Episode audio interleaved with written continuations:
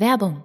Es geht uns um den Film Die Berufung, ein Film über Ruth Bader Ginsburg, Juristin, und heute sitzt sie im höchsten Gerichtshof im Supreme Court in den USA als Richterin. Und der Weg dahin war ziemlich steinig und das fing schon an, als sie ihr Jurastudium in Harvard aufgenommen hat. Da gab es dann eine denkwürdige Szene. Dies ist erst das sechste Jahr, in dem es auch Frauen möglich ist, in Harvard Jura zu studieren. Meine Frau Harriet und ich sind überaus erfreut, dass Sie alle neun kommen konnten. Und so möchten wir nun reihum von jeder von Ihnen hören, wer Sie sind, woher Sie kommen und wieso Sie einen Studienplatz besetzen, der traditionell an einen Mann gehen würde. Und so geht es eigentlich weiter. Also sie hat dann weiterhin Probleme, als Juristin auch so ernst genommen zu werden wie die ganzen Männer, mit denen sie dort eben studiert. Und das, obwohl sie einen extrem guten Abschluss macht und eine echte fachliche Überfliegerin ist. Und sie ist nicht nur Juristin, sie ist auch Mutter von zwei Kindern. Und zum Beispiel mit ihrer Tochter gibt es jede Menge Streitigkeiten, die eher so Mutter-Tochter-Streitigkeiten sind. Ich will wissen, wo du warst. Denise und ich sind zu einer Demo auf der Gloria Steinem war. Was? Gloria Steinem, eine Journalistin. Sie hat jetzt eine Zeitschrift gegründet. Sie hat im Senat erklärt, Ja, dass... ich weiß, wer Gloria Steinem ist. Aber wenn dir was zugestoßen wäre, sie hätten dich verhaftet. das war eine Demo, keine Revolte. So etwas gerät schnell außer Kontrolle, Jenny. Okay, aber ich bin 15 Jahre alt. Da hast du nicht jeden einzelnen Schritt von mir zu Oh überwachen. doch, denn das ist mein Job. Also, ab 7. März gibt's Ruth Bader Ginsburg in Die Berufung im Kino.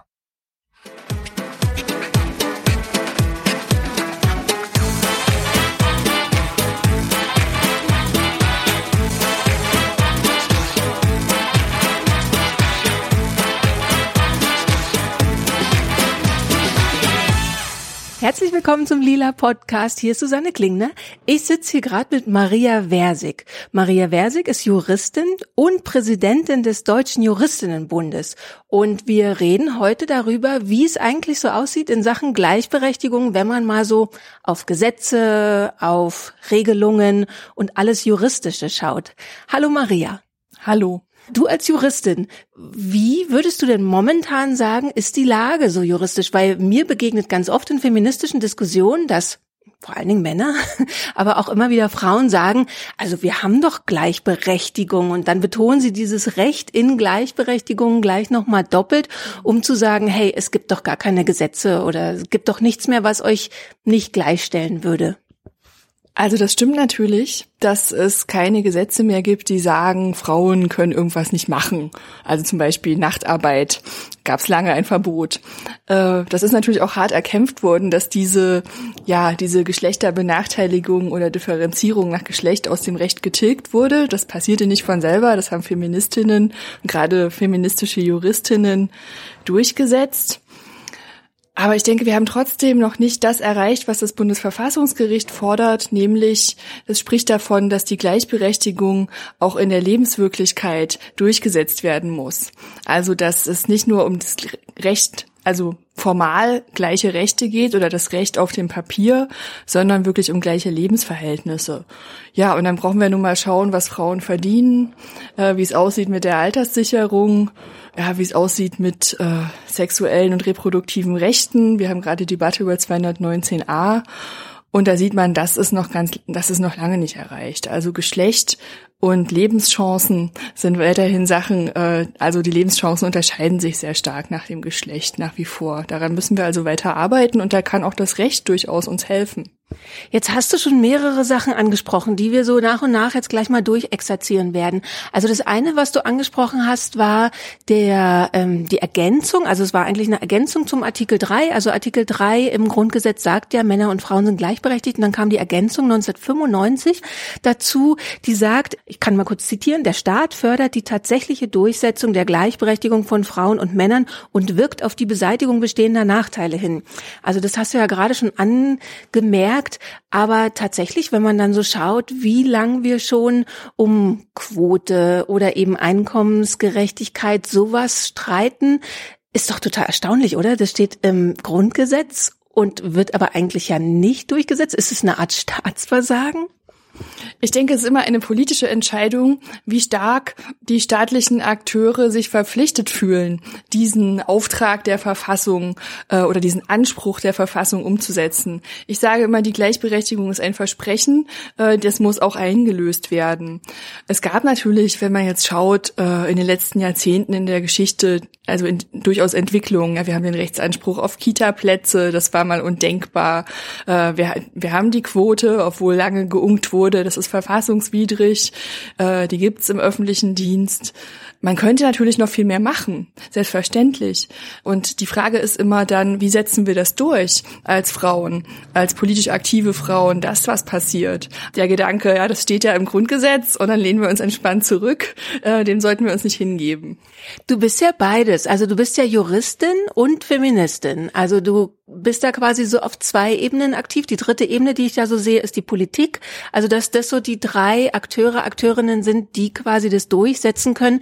Wo kam denn jetzt in der Geschichte immer am ehesten der Impuls? Also waren es dann die Frauen, die auf die Straße gingen oder wie du sagtest, auch vor allen Dingen Feministinnen? Oder waren es die Juristinnen, die sagen hier, also von einem Rechtsbegriff her stimmt hier einfach was noch nicht? Oder müssen letzten Endes eigentlich die Politiker, Politikerinnen diejenigen sein, die da die Maßstäbe setzen? Die juristische Expertise kann nicht schaden. Nicht umsonst ist der Deutsche Juristinnenbund seit über 70 Jahren jetzt aktiv. Die Frauen haben sich 1948 gegründet, um die Gleichberechtigung durchzusetzen und haben da ganz verschiedene Strategien gehabt. In den 50er Jahren haben sie schon Klagen bis zum Bundesverfassungsgericht gebracht, um patriarchale familienrechtliche Normen zu Fall zu bringen. Oder sie haben sich zu Gesetzentwürfen geäußert, was wir auch heute sehr viel tun oder wurden gefragt vom Bundesverfassungsgericht nach ihrer Meinung in Verfahren. Und meine Erfahrung ist, dass es durchaus gehört wird, wenn man auch juristisch argumentieren kann. Und deshalb ist es für mich eigentlich die schönste Arbeit, das juristische Wissen und mein feministisches Verständnis und meinen feministischen Blick auf die Welt zusammenzubringen. Und ganz wichtig ist natürlich noch zu sagen, dass wir eigentlich nichts alleine schaffen. Das ist immer ein Teamwork. Äh, also alle Verbesserungen, auch die der letzten Jahre, zum Beispiel Nein heißt Nein oder äh, die Quote für die Aufsichtsräte. Es waren viele, viele Frauen und Männer, die da wirklich für gekämpft haben. Und nur so geht's. Man braucht einen langen Atem und man sollte sich möglichst gut vernetzen und auch solidarisch sein. Wenn ich dir so zuhöre und auch so wie du strahlst, wenn du sagst halt, die so juristische Expertise kann nicht schaden, da ist bei dir ganz viel Leidenschaft, oder? Fürs Recht. Also mich würde interessieren, wie kam das für dich? Also du verbindest ja, wie gesagt, wie du selber ja auch sagst, ganz oft eben so dein frauenpolitisches Engagement zusammen mit deinem Beruf. Du publizierst sehr viel über solche Themen, gerade die Gemengelage Familie, Kinder, Rollenverständnis, Steuerrecht.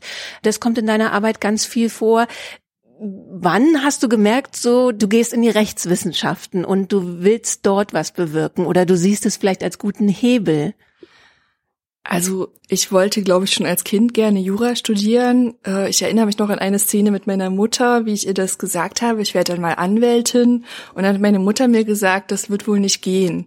Weil in der DDR musste man ja politisch gut vernetzt sein. Und das waren meine Eltern nicht. Die waren eher also oppositionell eingestellt ja, und ich glaube, dieser Hintergrund so meiner Kindheit hat mir so ein ja, so ein Gespür vielleicht für Gerechtigkeit oder für Ungerechtigkeit schon mal mit auf den Weg gegeben.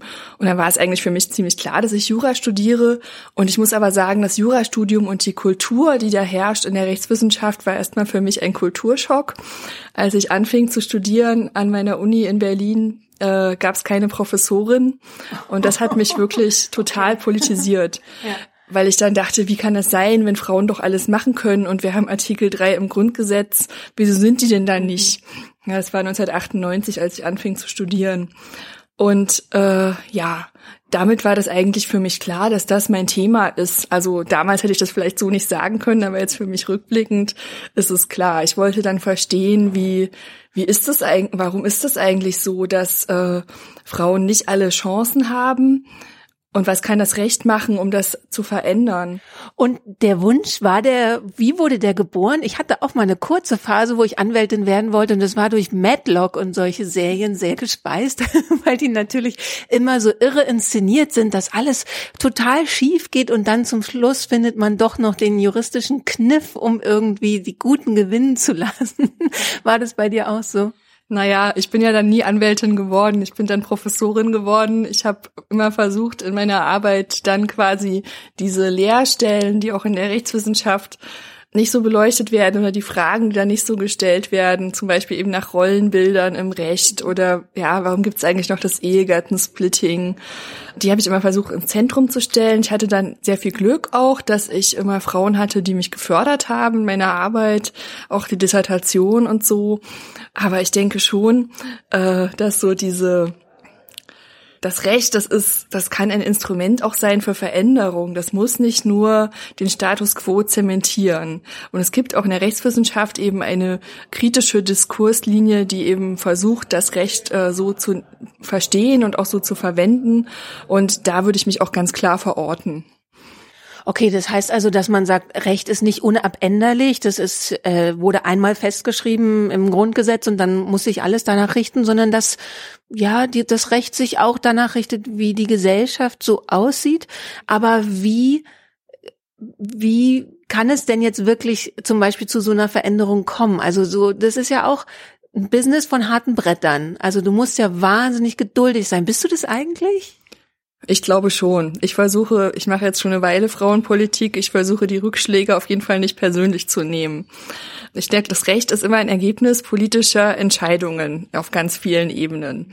Und das spiegelt natürlich auch die Gesellschaft wider, wie sie gerade so tickt in guter und in schlechter Hinsicht. Und ich finde, in den besten Momenten kann das Recht auch voranschreiten und kann auch zum Beispiel Minderheitenrechte schützen, wo die, wo die Mehrheitsgesellschaft vielleicht gar nicht ja die Sensibilität aufweisen würde, das zu tun. Das finde ich äh, sind eigentlich so die schönsten Momente in der Historie unseres Rechtsstaats, wenn das gelingt. Ja, und äh, in diesen kleinen, in diesen Veränderungen, Paragraph 219a ist ein wunderschönes Beispiel. Das ist ein Paragraph, der hat lange niemanden interessiert, weil er fast nicht angewendet wurde. Und dann wurde er aber politisch missbraucht, würde ich sagen, von Gruppen, die Ärztinnen und Ärzte unter Druck setzen wollen, die eben dann die Strafanzeigen schreiben. Und dadurch wird das na, entfaltet das Recht dann eine Wirkung und dann muss man sich fragen als Gesellschaft, wollen wir das so hinnehmen ne, oder wollen wir das verändern? Wir als Juristinnenbund haben ganz klar gesagt, dann müssen wir diese Norm abschaffen, die brauchen wir nicht. Und wie geht's euch dann jetzt aber nach diesem Kompromiss, der jetzt geschlossen wurde? Also ich halte den Kompromiss für falsch. Ich denke, wir halten den und ich auch halten den Kompromiss für falsch. Der bringt keine Verbesserungen. Ja, die, Ärzt, die Ärztin Christina Hähnel mit ihrer Webseite, das, das wäre weiterhin strafbar, was da steht. Äh, es ist jetzt reguliert, dass neutrale Stellen Informationen liefern können über Abtreibungen, aber Ärztinnen und Ärzte haben weiterhin ja, ich würde mal sagen, eine Grauzone. Ja, sie dürfen das Wort Schwangerschaftsabbruch zwar straffrei schreiben auf ihre Seite, aber nicht mehr.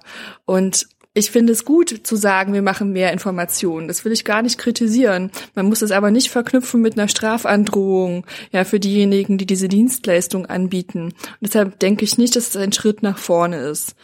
Ja, und dann muss man sich natürlich fragen, wie geht's dann weiter? Ich finde, es bringt gar nichts dann zu sagen, oh, wir haben uns nicht durchgesetzt, das ist aber schade oder jetzt sind wir enttäuscht. Das, das, das motiviert mich mehr, an dem Thema dran zu bleiben. Ne, denn wir müssen dann sehen, dass wir nicht sagen, oh, jetzt gibt's ja ein Gesetz, wunderbar, dann können wir den, den, die Hände in den Schoß legen. Wir müssen die, in der Bewegung, in der feministischen Bewegung müssen wir weiter uns einsetzen, möglichst auch auf die Straße gehen und mit möglichst vielfältigen Aktionsformen eben dieses Problem weiter anprangern. Ja, und als Juristinnen haben wir eben Vorschläge formuliert, wie man es anders machen könnte. Und letztlich ist das auch wieder ja, dann ein politischer Prozess. Mhm. Ja, das ist jetzt ein, eine Etappe dieses Reformprozesses, aber es darf auf keinen Fall das Ende sein. Das heißt, die Bewegung ist dann im Prinzip so, ähm, ihr macht zum Beispiel alternative Vorschläge und in dem Moment, wo dann die Politik sieht, weil zum Beispiel Frauen auf die Straße gehen. Das gesellschaftliche Klima ist jetzt so, dass diese Vorschläge auch einfach das abbilden, wie die Gesellschaft jetzt ist. Dann setzen wir diesen Vorschlag um oder, oder müssen einfach andere Politiker dann ran, weil tatsächlich wurde daraus ja ein irres Politikum gemacht. Ja, absolut. Ich finde es gerade wirklich schade bei dem Thema. Man hätte ja die politische Mehrheit sogar, in dem vier Fraktionen, ja, FDP, Linke, SPD und die Grünen alle sagen, wir wollen die Abschaffung. Ja, es ist jetzt eine blöde politische Situation, dass das trotzdem nicht zum Erfolg führt. Ich glaube, wir müssen als Wählerinnen und Wähler durchaus deutlich machen, dass das für uns ein wichtiges Thema ist, also für wen das so ist.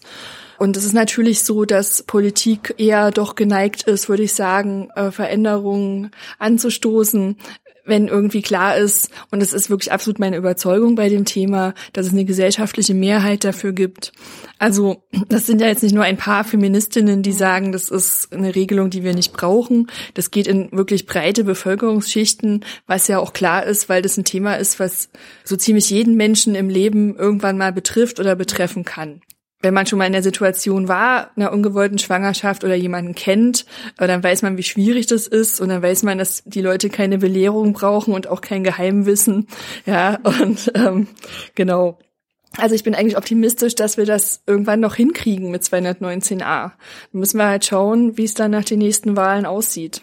Jetzt ist ja 219a so ein Ding, wie du auch gesagt hast, das poppte jetzt eigentlich plötzlich so ins Bewusstsein. Vorher war das da, aber niemand hat's richtig wahrgenommen. Jetzt gibt's aber auch so Sachen, die du auch schon angesprochen hast, wie das Ehegattensplitting zum Beispiel oder Einkommensgleichheit oder Einkommensgerechtigkeit. Das sind ja schon so Themen, die echt ewig beackert werden. Wie kann man denn in solche Diskussionen da juristisch irgendwie nochmal neuen Schwung reinbringen? Also beim Ehegattensplitting würde ich sagen, ist ähm, juristisch die Diskussion eigentlich schon seit Jahrzehnten klar. Die feministischen Argumente für die Abschaffung des Ehegattensplittings sind auch juristisch vollkommen aufgearbeitet. Da gibt's viel Literatur zu, nicht nur mein Buch, auch da sind jede Menge Dissertationen zu verfasst worden, bis hin, dass es eine Diskriminierung ist für Frauen, so besteuert zu werden. Was wir eigentlich brauchen, ist eine Bewegung in der Politik. Und hier sehe ich das eher so, dass in den meisten Parteien die Begeisterung für ein neues Steuerrecht nicht so wahnsinnig groß ist. Warum? Äh, weil man damit eigentlich nur verlieren kann. Sobald man eine Vorher-Nachher-Rechnung aufstellt oder schon formuliert, ja, wir wollen das Ehegattensplitting abschaffen, ja, dann fragen sich alle erstmal, hm, was heißt denn das für mich? Ist hochkomplex natürlich. Kaum jemand wird sich hinsetzen und das durchrechnen können.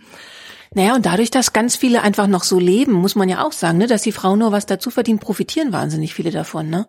Auf jeden Fall, das ist auch ein Grund. Als das letzte Mal ernsthaft versucht wurde, da was zu machen von der rot-grünen Bundesregierung damals, ja, da gab's, ich würde fast sagen, eine Kampagne von Journalisten, wo ich denken würde, das war, weil die so leben. Okay. weil die dann gefragt haben, was machen die jetzt mit unseren Steuern ja. und so. Bis hin zu damals war es auch noch so, dass die beiden Kirchen sich geäußert haben, dass die Abschaffung des Ehegattensplittings ein Verstoß wäre gegen das christliche Ehebild. Also wirklich harter Tobak wurde da aufgefahren. Ich kann mich auch irgendwie dunkel erinnern, dass das letzte Argument dann war, nee, im Grundgesetz steht ja der besondere Schutz der Ehe festgeschrieben und deswegen dürfte man das Ehegattensplitting nicht abschaffen. Erinnere ich mich da richtig? Ja, das ist auf jeden Fall immer ein Argument in der Debatte gewesen bis heute. Da kann ich nur sagen, das muss man nicht so sehen. Ja, die Alternativargumentation ist bereits aufgeschrieben. Mhm. Natürlich würde so ein Gesetz sicherlich auch durchaus bis zum Bundesverfassungsgericht kommen. Aber dass der Staat wirklich verpflichtet ist, diese Art der Besteuerung zu machen und keine andere verfassungsgemäß wäre, das finde ich ehrlich gesagt ist ein bisschen weit hergeholt. Und in der verfassungsrechtlichen Debatte ist das inzwischen auch eher eine Mindermeinung, mhm. so dass man da eigentlich ganz optimistisch politisch in die Zukunft blicken könnte und äh, einfach mal eine Regelung versuchen könnte. Ja, die Frage Aber von wo käme dann der Impuls, ne? Tja, genau.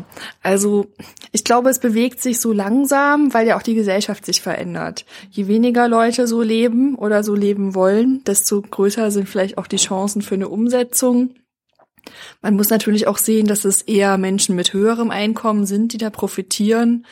Wir haben immer mehr Familien, die ohne Trauschein auskommen. Äh, das verstärkt natürlich diese Ungerechtigkeit und trotzdem ist dieses, ja, ist das Ehegattensplitting so wahnsinnig resilient gegen Veränderung. Ja. Und ich glaube, das liegt eben daran, dass immer neue Argumente gefunden werden, warum es doch eine gute Idee ist. Mhm. Ja. Was jetzt noch nicht so ein ganz altes Ding ist und deswegen das Brett vielleicht noch nicht so angeschwollen wie äh, beim Ehegattensplitting, ist so Gehaltsgerechtigkeit. Und dann gibt's ja schon Impulse, die man in Deutschland absolut verrückt findet, zum Beispiel Gehaltstransparenz. Jetzt gibt's diesen Auskunftsanspruch, der aber fast gar nicht wahrgenommen wird, beziehungsweise ich habe jetzt sogar gelesen, dass er überwiegend von Männern in Anspruch genommen wird, weil die Frauen wahrscheinlich immer noch Angst oder dann Angst davor haben, als eben die Querulantin zu gelten oder die, die da Probleme machen könnte, während Männer sagen, ja, nee, ist ja einfach nur ein Anspruch, den ich habe. Wie würde das denn zum Beispiel dort laufen? Also wenn man sagt, man will jetzt dort wirklich juristisch mal die Keule schwingen, dass da was passiert, dass wir von diesen 21 Prozent Gehaltsunterschied runterkommen. Wo würde man da ansetzen? Also zunächst mal möchte ich sagen, dass auch der Anspruch, der Rechtsanspruch auf gleiches Geld für gleiche und gleichwertige Arbeit schon Jahrzehnte alt ist. Mhm. Ja, der ist in den 50er Jahren schon etabliert worden und es ist geradezu peinlich, dass wir weiterhin eigentlich nicht das Recht haben, was diesem Anspruch zur wirklich zur Entfaltung verhilft. Würde man jetzt die Keule schwingen wollen, dann könnte man zum Beispiel alle Unternehmen ab einer bestimmten Größe kann man drüber reden, verpflichten, dass sie sich ihre Gehaltsstrukturen vornehmen. Mhm. Und nach, da gibt's da gibt's schon Verfahren, wie man das machen kann, von Ökonominnen und Juristinnen entwickelt und wirklich zu schauen, wo sind die Diskriminierungspotenziale und die dann abzustellen. Das steht jedem Unternehmen frei, das zu machen. Mhm. Die wenigsten machen das leider. Ein weiterer Punkt ist natürlich bei den 21 Prozent, da sind auch die sogenannten Frauenberufe drin, die wir einfach mal besser bezahlen sollten. Ja. Na, die Debatte führen wir jetzt auch über die Care-Berufe und so weiter. Das ist, glaube ich, noch mal eine andere Baustelle. Aber allein schon diese, ja, also diese Arbeitsbewertung quasi, die könnte man wirklich auch durch dieses Abnehmen der Geschlechterbrille, durch solche Entgeltbewertungsverfahren da könnte man viel machen. Also zum Beispiel, wenn körperliche Arbeit im Spiel ist, na, da hat man ganz andere Berufe im Kopf und denkt vielleicht nicht unbedingt an die Pflege, was sehr, sehr anstrengend auch ist. Oder äh, es gibt viele Frauenberufe, da wird diese, diese zwischenmenschliche, emotionale Arbeit oder dieses stressige im menschlichen Miteinander, das wird gar nicht honoriert, weil das von Frauen sowieso erwartet wird, dass sie das eben quasi umsonst sonst mitmachen, weil sie es ja angeblich so gut können. Also man könnte viele Frauenberufe, glaube ich, besser bezahlen, wenn man wirklich einfach mal ganz objektiv und strukturiert sich die Situation anschauen würde. Es gibt ja schon Länder, die da viel knallhärter sind. Also Island zum Beispiel hat ja letztes Jahr eingeführt, dass einfach die Unternehmen sogar aktiv nachweisen müssen, dass sie nicht diskriminieren. Und wenn, dann werden sie bestraft, einfach knallhart. In Deutschland ist man ja irre empfindlich, was das angeht. Da ist die Politik ja bei uns auch wieder relativ zurückhaltend und fast schon ängstlich vor der Wirtschaft. Ja, und ich finde, ein gutes Beispiel ist dieses Entgelttransparenzgesetz, was wir da haben, was aus verschiedensten Gründen, und wir haben das schon gesagt, als der Gesetzentwurf, der ursprüngliche der damaligen Ministerin, der war gar nicht schlecht, der wurde dann im Verfahren noch ziemlich verschlimmbessert, ganz offensichtlich mit dem Ziel, dass es möglichst wenig Wirkung entfalten sollte. Ja, und dass die Frauen es nicht in Anspruch nehmen, hast du ja vorhin auch schon angesprochen. Das kann ich gut verstehen, weil wenn man dann einen Mittelwert des Gehalts von fünf Kollegen erfährt, ja, dann weiß man immer noch nicht, wer von denen jetzt ja vielleicht deutlich mehr hat als alle anderen oder äh, ne, wie sich dieser Mittelwert dann so äh, gestaltet. Das heißt, man könnte sehr viel mutiger sein, auch bei diesem Entgelttransparenzgesetz, bei diesem Auskunftsanspruch, was ja im Prinzip erstmal eine gute Sache ist. Natürlich muss man über Geld reden und Frauen müssen auch dabei unterstützt werden, wirklich ganz selbstverständlich einfach zu sagen, das bin ich aber wert, ja, und das äh, erwarte ich so. Und ich glaube, dass wir sind auch alle so empört jetzt über den Fall von Birte Meyer beim ZDF als Frauen, weil wir das, glaube ich, alle schon mal erlebt haben, oder? Dass wir irgendwo mal gearbeitet haben und dann dachten, hm, offensichtlich, ja, werde ich schlechter hier bewertet oder weniger anerkannt, weil der Kollege verdient mehr Geld. Warum eigentlich? Das sind Fragen, die sollten wir viel häufiger stellen. Aber wenn wir Gesetze hätten, die quasi uns nicht in diese Rolle bringen, zu sagen, ich bin jetzt hier die Störerin und ich äh, mache hier jetzt äh, Stress, Ne, wenn der Unternehmer, die Unternehmen selber sagen müssten und dann auch berichten müssten, wir haben hier, ja, wir haben unsere Gehaltsstrukturen unter die Lupe genommen mit qualifizierten Verfahren, die zertifiziert worden sind. Ja, das ist, das wäre einfach eine andere Ebene. Das ist sowieso was, was ich glaube, was wir im Disk Antidiskriminierungsrecht als großes Problem haben. Sobald das Individuum sagen muss, hier, aber hier ist mein Recht und ich werde diskriminiert, dann ist es immer sehr, sehr schwierig, aus verschiedensten Gründen und im Arbeitsrecht natürlich umso mehr. Man möchte ja in einem gut funktionierenden Arbeitsverhältnis eigentlich nicht anfangen, sich rumzustreiten. Ja, was du sagst, eben so dieses, dass die Unternehmen in der Pflicht sind, es hätte ja auch so einen großen psychologischen Effekt. Eben einmal, dass ich nicht mich selber so empfinde als die Störerin, aber auch, dass ich nicht das Gefühl habe, dass es so, dass ich so im Stich gelassen werde. Also, weil tatsächlich meine Erfahrung ist so, dass es mir mehr bringt bei, also ich bin jetzt auch frei, ähm, freiberuflich und mir bringt es dann mehr, Leute zu fragen, also direkt Netzwerke persönlich, also für mich individuell aufzubauen und dann weiß ich, denen kann ich deswegen fragen, denen deswegen und also vor allen Dingen Männer auch zu fragen, was verlangst du dafür, aber überhaupt gar keine Hoffnung in Gesetze oder in die Politik setze. Also man fühlt sich da wahnsinnig im Stich gelassen und das würde sich ja sofort umkehren, wenn man da das Gefühl hätte, hm, die Gesetze wären eben nicht so gestaltet, dass ich wieder in der Bringpflicht bin. Und du hast ja gerade schon das AGG angesprochen, da hast du ja auch ein Buch dazu geschrieben. Das ist ja auch eigentlich so ein Fall. Wie viel Mal hast du da eine Übersicht, wie viel das überhaupt zur Anwendung gekommen ist? Also es gibt erstaunlich wenig Rechtsprechung zum AGG. Es gibt Bereiche, da ist es ein bisschen mehr und es gibt Bereiche, da ist es ein bisschen weniger. Aber insgesamt gibt es eigentlich erstaunlich wenig Klagen und ich glaube, das liegt auch daran, das ist Natürlich war es ein neues Gesetz und so dieser Gedanke, die Betroffenen von Diskriminierung machen die Diskriminierung geltend und bekommen dann Schadensersatz oder Entschädigung. Dadurch wird die Diskriminierung so teuer, dass sie dann aus der Welt verschwinden wird. Der ist im deutschen Recht auch so ein bisschen fremd, weil ja, also Geldstrafen quasi äh, im, im Zivil- oder Arbeitsrecht, ähm, das, das haben wir nicht so in unserer Rechtsordnung, jedenfalls nicht in dieser Höhe, wie man das so aus amerikanischen Anwaltsserien kennt oder so. Also es gibt schon Fälle, ich fand letztens frappierend zum Thema MeToo, habe ich mal geguckt, wie viele Frauen haben eigentlich bei der sexuellen Belästigung ihre Rechte aus dem AGG geltend gemacht. Und es waren jetzt in über zehn Jahren AGG 66 Urteile in der juristischen Datenbank Juris. Und das waren noch nicht mal alles Frauen. Das waren zum Teil eben auch Täter von sexueller Belästigung, die sich erfolgreich oder manchmal auch nicht erfolgreich gegen ihre Kündigung gewehrt haben.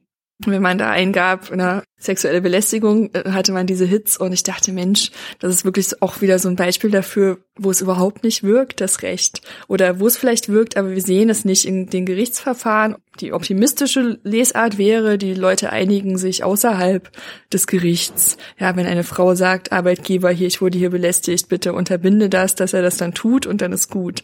Die pessimistische Lesart wäre, ja, dass man darüber nicht spricht, äh, dass die Frauen dann ihren Arbeitsplatz wechseln und dass es so eine Kultur des Schweigens gibt um dieses Thema. Ja, ich fürchte auch, dass wahrscheinlich eher die pessimistischere näher an die Wahrheit rankommt, eben weil man das Gefühl hat, es bringt eh nichts, oder? Also hofft ihr eigentlich dann manchmal beim Juristinnenbund, dass es so Klagen gibt und dass man Präzedenzfälle macht. Wir haben ja auch das Problem in Deutschland, dass wir keine, was in Amerika Class Action heißt, also Sammelklagen wäre wahrscheinlich die Übersetzung, ne? Weil sowas würde natürlich total helfen, allein aus dem Solidaritätsgedanken, dass ich nicht alleine klagen muss, sondern mit hundert anderen Frauen klagen kann, oder? Ja, also dieses Thema der strategischen Prozessführung, das diskutieren wir viel in, als feministische Juristinnen. Zum Beispiel der Fall von Birte Meyer ist ein absolut wunderbares Beispiel dafür, wie man das machen kann, um zu versuchen, das Recht möglichst gut zur Anwendung zu bringen. Es gibt ja auch gerade neu gegründet die Gesellschaft für Freiheitsrechte, die das auch versucht, strategisch zu machen. Auch, also nicht nur bei der Entgeltgleichheit, aber da finde ich, ist es besonders zu würdigen, dass sie das machen. Und was wir aber, denke ich, auch auf jeden Fall bräuchten, ist ein Verbandsklagerecht. Ja, dass nicht das Individuum so im Fokus stehen muss, dass man strukturelle Benachteiligungen, die kann man auch dadurch überwinden, ja, dass man den Antidiskriminierungsverbänden die Möglichkeit gibt, dagegen vorzugehen. Ich nehme mal das Beispiel der Diskriminierung auf dem Wohnungsmarkt wenn man weiß, es gibt Vermieter, die vermieten nicht an Menschen mit bestimmten Nachnamen oder an Geflüchtete oder wie auch immer, die also so eine rassistische Wohnungspolitik fahren, äh, warum, warum gibt man nicht den Antidiskriminierungsverbänden die Möglichkeit, das ähm, zu beklagen? Und ich glaube, da wäre man viel erfolgreicher, ne, als wenn man jetzt, man weiß, dass es so ist in ganz vielen Städten, dass es Probleme gibt. Und es gibt sicherlich auch große Vermieter, wo man das nachweisen könnte gerade in diesen, in diesen Fällen, wo es um strukturelle Benachteiligung geht, da müsste man wirklich schauen, wie man stärker einen Schulterschluss hinkriegen kann. Ja, weil tatsächlich ist die große Angst, also da irgendwo zu klagen, wäre meine Angst auch, also erstmal, dass ich es mir finanziell nicht leisten kann, dann halt eben, dass ich in Medien auftauche, also immer mein Gesicht dahin halten muss, dann Kampagnen, vielleicht Gegenkampagnen gibt, also man riskiert ja wahnsinnig viel. Also dadurch ist so eben die juristische Ebene Geschlechtergerechtigkeit durchzusetzen, erscheint einem so als Einzelperson als äh, echt riskante Strategie. Ne? Aber wenn ihr jetzt sagt, wir kümmern uns um den juristischen Kram, äh, macht ihr mal XY, was wäre denn XY? Also vorhin hast du so erwähnt, dass auf die Straße gehen und protestieren und dann gesellschaftliches Klima ähm, herzustellen oder auch gesellschaftliche Einstellungen, Haltungen zu verändern, dass sowas wahnsinnig viel hilft? Also ich will jetzt nicht sagen, wir kümmern uns um den juristischen Kram und ihr macht mal was anderes. Ich finde, das muss alles Hand in Hand ja. gehen. Und im Moment machen wir halt sehr viel einfach Vorschläge oder Stellungnahmen zu Gesetzentwürfen, weil das was ist, was wir gut können, was, mhm. womit wir den Diskurs hoffentlich auch irgendwie beflügeln. Ansonsten glaube ich, äh, feministisch leben, feministisch, politisch arbeiten, das hat ja ganz viele Aspekte. Ich finde alles irgendwie toll, was der Gesellschaft den Spiegel vorhält. Ich finde, es gibt ganz tolle künstlerische Projekte, die das tun und ja, die Podcasts, die, die Frauen, die in den Medien sich äußern. Also ich glaube, wir brauchen all das und noch viel mehr. So. Okay, dann letzte Frage. Was sind die drei Gesetze, wo du sagst, die müssen sich jetzt als allererstes oder als allernächstes ändern? Also ich glaube, wir brauchen ein Entgeltgleichheitsdurchsetzungsgesetz, was wirklich funktioniert. Heißt es dann auch so? Also ich finde das eigentlich ein schöner Titel, aber ja, dafür bin ich vielleicht zu sehr Juristin. Das könnte man bestimmt auch noch schöner nennen. Dann glaube ich, wir müssen, wenn wir jetzt uns fragen, wie wollen wir eigentlich in Zukunft leben, wir müssen eine Sozialstaatsdebatte führen, die auch feministisch ist. Was heißt das? Also historisch gewachsen, finde ich, haben wir im Steuerrecht und im Sozialrecht immer noch ganz, ganz viele Rollenbilder. So diese Vorstellung, ja, der Ernährer, Zuverdiener, Teilzeitarbeit, diese ganzen Dinge. Ganz viel knüpft an der Ehe an. Und andererseits haben wir jetzt Diskussionen wie Grundeinkommen oder Hartz IV überwinden. Also es geht ganz viel in die Richtung, dass wir uns fragen müssen, wie wollen wir leben. Und natürlich haben wir die ganzen Folgen der Digitalisierung auch noch irgendwie zu bewältigen. Das heißt, wir brauchen auch neue soziale Absicherung, zum Beispiel für neue Bildungsformen im Lebensverlauf. Wenn bestimmte Berufe wegfallen, müssen die Menschen sich umorientieren. Das sollten sie möglichst sozial abgesichert machen können. Also die Vorstellung, dass man mal einen Beruf lernt und den macht man dann, äh, davon können wir uns ja langsam verabschieden. Und ich glaube, diese ganzen Diskussionen, die laufen manchmal noch so parallel. Ja, es gibt so eine feministische Diskussion, wo geht's hin? Und dann gibt's andere Ebenen der Diskussion. Und ich glaube, das müssten wir alles mal zusammendenken. Also wie können wir eigentlich ohne die traditionellen Geschlechterrollen äh, Fürsorgearbeit absichern? Wie können wir es schaffen, dass auch im Lebensverlauf man ohne Risiko mal für andere sorgen, trotzdem Karriere machen oder auch noch einen neuen Beruf lernen kann. Das Thema Pflege, finde ich, ist da auch ein ganz, ganz wichtiges. Also ich würde mir wünschen, dass man das nicht so ausblendet, dass auch die Geschlechterrollen ein Teil dieses Sozialstaatsmodells sind und dass man die nicht einfach quasi unbenannt weiter mitziehen kann, weil sie eben sich dann auch nicht verändern werden. Aber das heißt, da müsste man einige Gesetzbücher einmal von vorne nach hinten durchbürsten, ja. oder? Und das ist auch durchaus wirklich eine komplexe, schwierige Sache und politisch dann sowieso nochmal schwierig, weil man natürlich auch dann ran müsste ans Ehegattensplitting und so weiter. Oder warum sind eigentlich 40 Prozent der Alleinerziehenden in Hartz IV? Ich finde, das ist eine ganz grundlegende feministische Frage.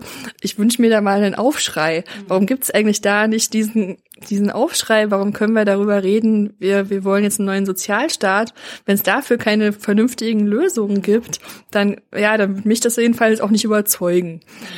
Also das ist jetzt eine ganz große Wunschliste. Ja, und dann äh, denke ich, also 219a ist auch ganz oben auf der Liste, was weg muss. Aber ansonsten ist die Liste wirklich auch noch wahnsinnig lang, weil das Recht ja auch in alle Bereiche des Lebens der Menschen so hineinspielt. Also wenn man jetzt mal schaut, was wir als Juristinnenbund immer als an Wahlprüfsteinen formulieren, da ist die Liste noch viel, viel länger, was man alles noch machen könnte. Dann werden wir uns auf jeden Fall darum kümmern, dass das gesellschaftliche Klima sich ändert und ähm, dass wir euch da auch so viel wie möglich unterstützen können. Da gehört wahrscheinlich dann auch dazu, eben eure Alternativvorschläge sich anzugucken und zu diskutieren und öffentlich zu machen. Auch total wichtig vor der nächsten Wahl oder vor allen möglichen Wahlen. Wahrscheinlich dann auch, habt ihr bei der Europawahl auch diesen, diese Prüfsteine? Also wir haben auf jeden Fall einen Wahlaufruf für Frauen zur Europawahl, wo wir auch darstellen, warum Europa für Frauen wichtig ist, warum wir auf jeden Fall Fall auch progressive Kräfte im Europaparlament brauchen. Ich glaube, das ist jetzt ein ganz wichtiger Punkt, gerade in diesem Jahr. Also bitte geht alle zur Wahl und schaut euch an, wofür stehen die Parteien. Wählt Frauen, finde ich, kann man auch nicht genug betonen. Ja, wir haben jetzt gar nicht gesprochen über das Thema Parität in der Politik, aber äh, auch das finde ich ist, ist ganz, ganz wesentlich. Wir müssen einfach in dieser Gesellschaft mitmischen und auch an den Stellen, wo Macht ist. Wir sollten uns davor nicht scheuen. Auch dahin zu wollen, an die Stellen, wo die Macht sitzt. Weil ich glaube, anders werden wir es nicht schaffen. Okay, also Europawahl ist der nächste Arbeitsauftrag für alle Hörerinnen und Hörer. Und dann bleibt mir nur noch dir zu danken für das Gespräch und viel Erfolg weiterhin. Vielen Dank.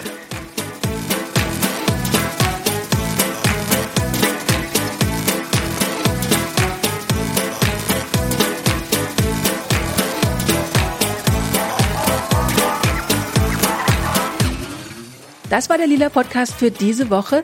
Wie immer findet ihr alle möglichen weiterführenden Links, Show Notes, Empfehlungen, Sachen, über die Maria gesprochen habt, auf unserer Webseite www.lila-podcast.de.